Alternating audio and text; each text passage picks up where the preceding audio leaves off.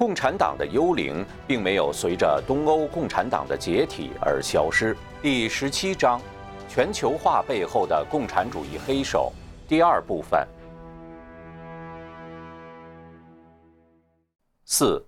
世界政府的集权倾向。人类对世界与未来有着美好的设想，这无可厚非。但要设立一个世界政府来解决人类的所有问题，则无疑是个新时代的乌托邦，也带来极权主义的危险。一个无法回避的问题是，世界政府要想具有真正解决全球问题的能力，必定需要一个强大的政策实施能力，包括政治、军事、经济等。全球化推动的世界政府绝不会是美国那样的自由民主的政府。而是跟苏联和中共一样的集权超级大政府，一个世界政府必然会以各种诱人的好处、福利许诺、全人类的乌托邦蓝图来吸引各个国家加入，这与共产主义政治主张一脉相承。世界政府以解决各种问题为诱饵，而当其面对如此众多的国家、如此复杂的问题，要作为唯一的希望来承担各种乌托邦设想的诱人蓝图，不管是全球环保、安全还是福利，必然要求权力的集中，以实行各项政策。这无疑将会把政府权力扩大到前所未有的地步，对社会的控制也将前所未有。它将不管成员国是否有共识、是否有承诺，而只专注于强制执行力。当今世界，国与国之间的差别如此之大。世界上很多国家没有政教信仰，也不是自由体制，更不是人权良好、道德高尚的国家。当国家与国家合并形成世界政府时，他们会采用最低的标准，也就是去除信仰、去除道德、去除任何自由人权的要求，也就是不在这些方面做任何评判。用所谓的信仰中立、道德中立、人权中立等说辞来达成联合的最大公约数。世界政府必然要推行一套所谓的主流文化来维系整个世界。可是各个国家的文化传统和宗教信仰不同。环视所有积极推动世界政府的专家学者和政府，大部分都是无神论或者对宗教信仰采取进步主义看法的。很显然，世界政府一定是无神论为基础价值观的政府，这也正是共产邪灵在背后推动的必然结果。世界政府为了维持统治，就会强迫实施所谓的思想再教育，甚至是用暴力手段来达到目的。为了防止分裂和独立，世界政府将会极大地强化其军警力量和对言论自由的管控。一个没有共同信仰与文化的国家和政府，只能依靠专制权力，也就是极权主义来维系。其结果必然是对各国民众自由的干涉和剥夺。也就是说，世界政府一定是一个极权政府，因为它必须依赖强权才能维持这样一个政府。到头来，世界政府就是活脱脱一个共产极权政府的翻版。其结果与当今共产党政权奴役残害其国民毫无二致，不过是从一个国家扩大到了整个世界，全世界都听一个命令，变异和毁灭全人类也变得更加容易。在维持这个庞大政府的过程中，所有共产政权使用的邪恶手段都会一一再现。这个过程就是一个强制的过程。一个摧毁人的传统和道德的过程，而这正是共产邪灵期望的结果。四、文化全球化成为变异思想的传播器。伴随着文化交流的扩大和金融资本的全球运作，共产邪灵在过去近百年打造的各种变异文化形式，包括现代艺术、现代文学、现代思潮、电影、电视。变异生活方式、功利主义、拜金主义、消费主义等被推向全球，在此过程中，各个民族传统文化的表面形式被盗用，内涵被阉割，文化形式混杂变异，在达到牟利目的的同时，迅速地败坏所到之处民众的道德。美国在全球政治、经济、军事中扮演着领头人的角色，这也使得美国文化自然地容易被其他地区所接纳和吸收。工业革命之后，随着现代社会的信仰失落，技术发展不断推动着物质主义深入人心。人们想当然地把物质发达和优秀文明直接联系起来，魔鬼正是利用这一点，首先集中力量，通过非暴力共产主义攻陷美国。当其在美国的家庭、政治、经济、法律、艺术、媒体和大众文化生活的方方面面渗透和对传统道德进行变异破坏之后，再把这种败坏的文化以来自美国的先进文化之标签。利用文化全球化向全世界推广和扩散，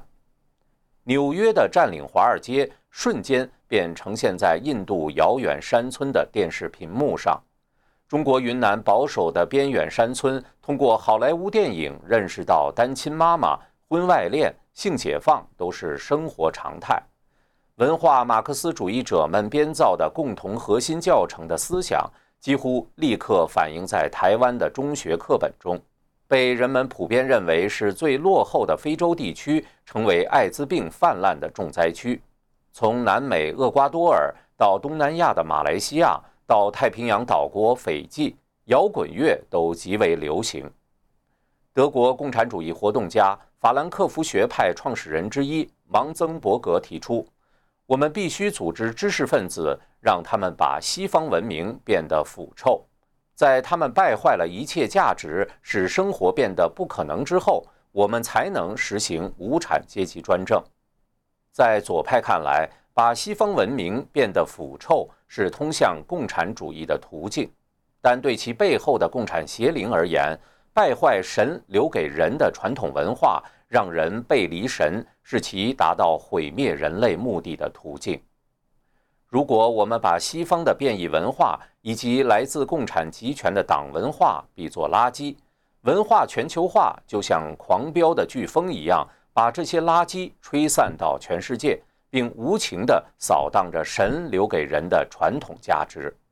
这里我们着重阐述西方的变异文化对全球的影响。下一章将会分析共产党文化在全球的扩散。一、文化全球化中邪灵败坏传统的机制。世界上各民族的传统文化都带有各民族固有的特征，带有各民族历史发展的深深烙印。但不论各民族文化如何不同，人类传统中神给人留下的普世价值是相通的。而工业革命之后，随着技术的发展，给人直接带来物质上生活的便利，再加上进步主义思潮的影响，传统被普遍当作落后，用现代、革新、进步和商业价值作为价值衡量标准，成为一种趋势。在这样的历史背景下，全球化中的文化交流所促进的共同价值，不是传统的，而是现代的。而能够形成全球认同的文化元素、价值标准，也只能是各民族文化中剥离传统民族特色之后的最低标准，或者那些能够被商业化的部分。所谓人类共同命运，我们的共同未来，都是这种共同价值的代表。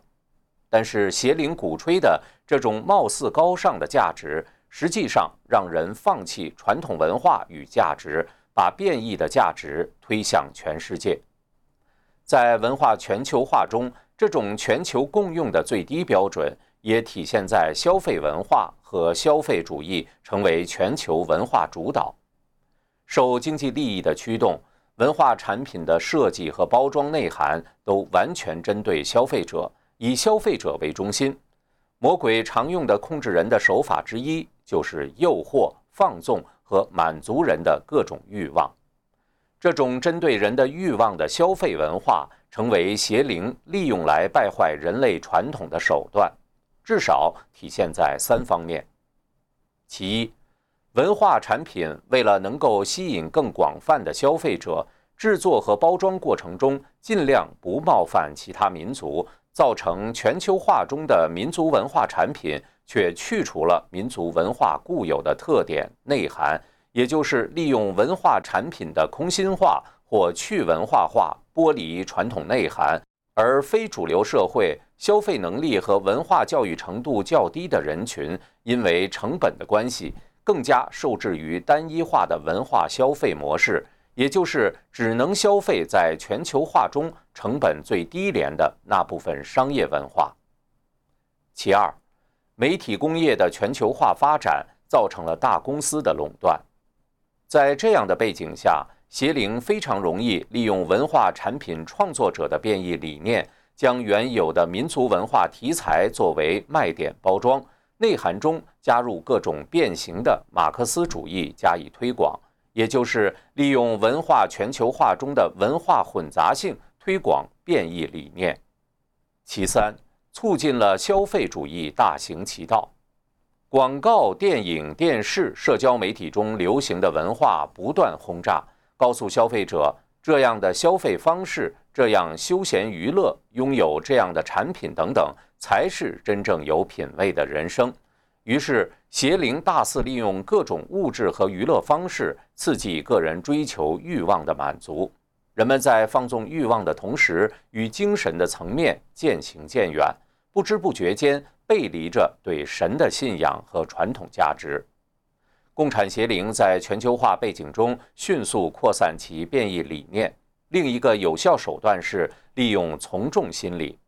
在社交媒体、传统广告、电影、电视、新闻热点不断炒作各种反传统的变异理念的密集轰炸之下，给人造成一种错觉，以为变异的观念已成为全球共识，变异理念对传统文化的冲击逐渐被视为正常，变异行为甚至可以成为时尚，值得自豪。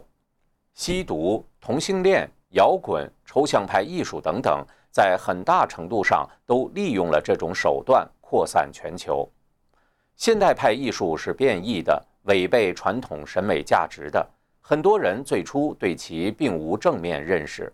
当各种现代艺术在全球大都会不断展出，在拍卖会上拍出高价，各种怪异艺术在媒体上不断被报道，许多人产生一种错觉，以为自己没有跟上时代步伐，艺术品味落后。在不知不觉中，逐渐否定了自己原先的审美标准，向变异的艺术靠拢。当然，魔鬼能够利用从众心理，也是因为许多人没有坚定的主见。人一旦偏离了神给人留下的传统，离开了神留给的永恒标准，则一切都成为相对可变的，使魔鬼有了钻空子的机会。二。利用西方发达国家输出反传统的变异文化。西方发达国家在全球经济、军事中扮演着举足轻重的角色，这使得西方文化不但能够迅速扩展至全球不发达地区，而且被许多人理所当然地认为这就是人类现代文明的主流和发展方向。共产邪灵恰恰利用这一点，把变异的现代文化。通过美国等西方国家向世界播散，冲击世界各民族的传统，摇滚、吸毒、性解放等等，都是这样迅速扩散全球的。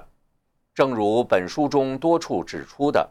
这些变异文化都是邪灵在背后推动发展的，和西方真正的来自信仰的传统价值无关。各种变异文化以西方文化的面目向全球辐射的过程中，尤为引人瞩目的是好莱坞成为文化马克思主义各种变异思潮的载体。由于电影艺术的特点，它让人潜移默化中接受其承载的价值观，从而产生巨大的影响。西方发达国家的经济发展优势吸引了大批留学生。本书教育篇。谈到了文化马克思主义在西方校园的泛滥，这使得大批留学生在西方接触了形形色色的左派思潮。他们回国后又将其进一步传播。这些变异思潮带着技术先进、经济发达的迷惑人的标签，使其冲击毁灭当地传统文化时遇到的阻力要小得多。有研究者总结，亚洲第一个承认同性婚姻合法的法律，在有着深厚传统的社会中获得通过，主要原因都和全球化的大环境分不开。首先是大量在西方留学生活归来的留学人员接受了同性婚姻权利的观念，促进了民间的同性恋运动的发展。其次，极力鼓吹同性婚姻合法化的进步主义政客，其实也都是在西方留学期间培养了其进步主义思想。三，利用跨国公司企业文化传播变异观念，在全球化条件下。不同民族文化互相尊重和宽容成为主流，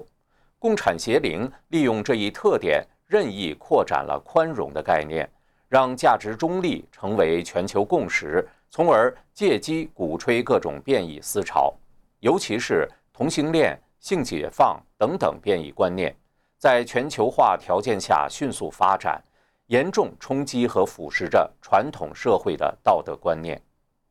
二零一六年，某大型全球连锁零售商宣布，店内的更衣间和厕所将是对变性人友善的。也就是说，任何男人可以随意进入女厕所或者女更衣间，因为他可以宣称自己其实是个女人。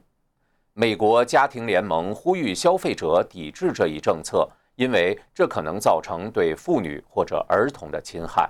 事实上，二零一八年确实发生了一个男人进入店内女厕，并公然面对一个小女孩暴露自己身体的事件。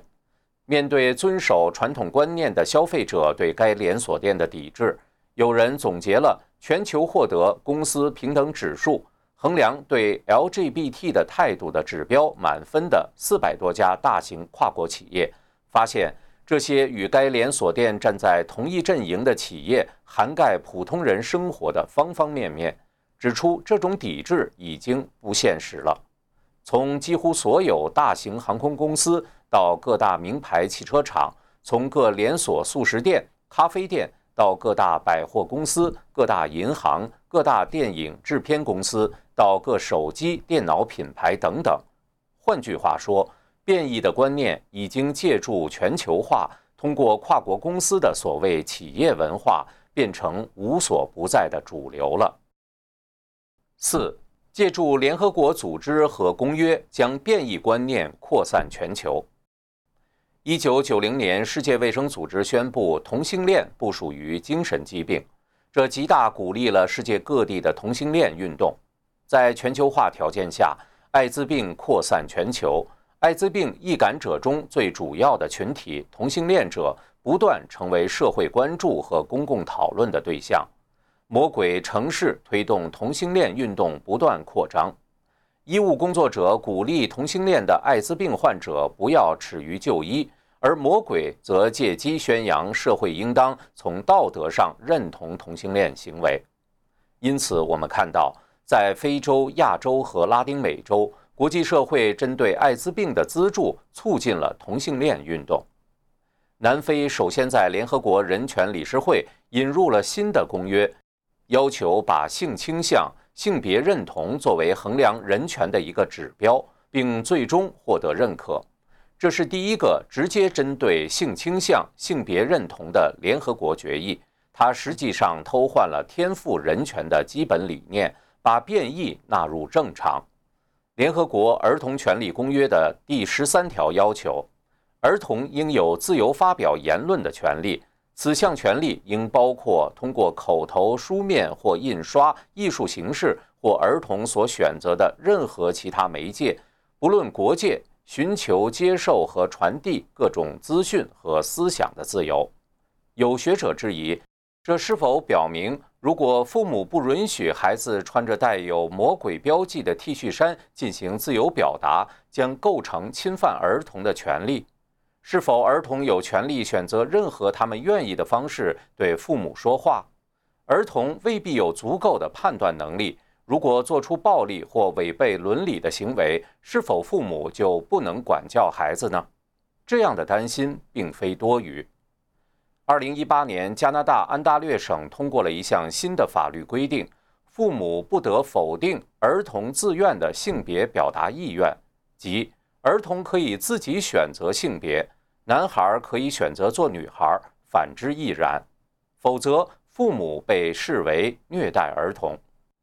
共产邪灵利用全球化变异摧毁传统文化和道德价值，是全方位的、无处不在的。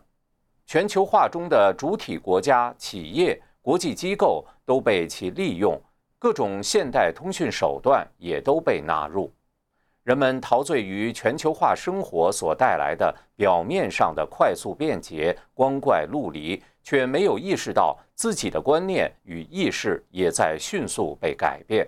在短短几十年里，各种变异文化像汹涌澎湃的海啸。所到之处，山河变色，文明失守，连最古老、最封闭的国家也不例外。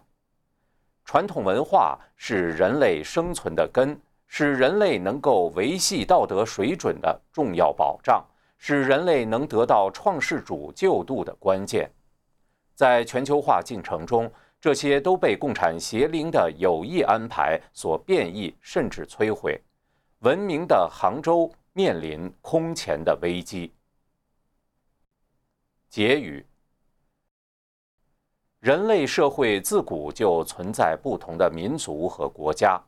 他们虽然生活在不同的地区，有不同的社会形态和政治制度，使用不同的语言，有着不同的文化心理特质，但都有着共同的普世价值观。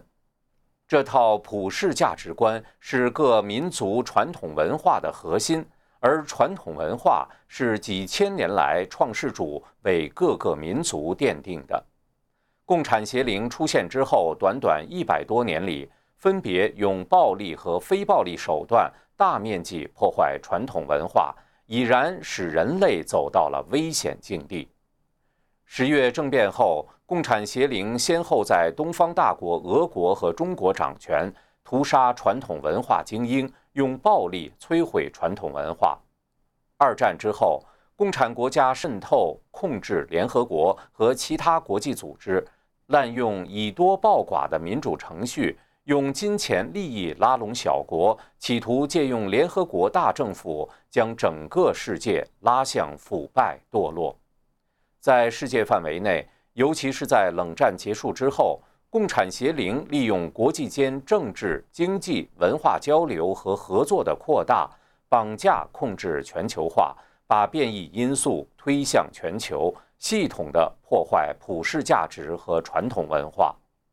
时至今日，共产邪灵这个魔鬼已经在统治着整个世界。如今的跨国政治和经济团体。掌握了天文数字般的巨大资源，其影响力深入人类社会的方方面面，大到环境、经贸、军事、外交、科技、教育、能源、战争、移民；小到娱乐、时装、流行时尚和生活方式，无不越来越多地受到全球主义者的操纵。一旦世界统一政府完成，人类整体在一个号令下被变异、被毁灭，都成为很容易的事。共产邪灵利用全球化，配合其他全方位败坏世人道德的安排，在短短上百年间，把人类社会败坏得面目皆非。东西方世人都面临被毁灭的危险。神是慈悲的。神不希望落下任何可以救度之人，人类只有走回传统，不论在国内事务还是在国际交往当中，都重新引入普世价值和传统文化，才能在神的呵护下摆脱共产邪灵，走向光明的未来。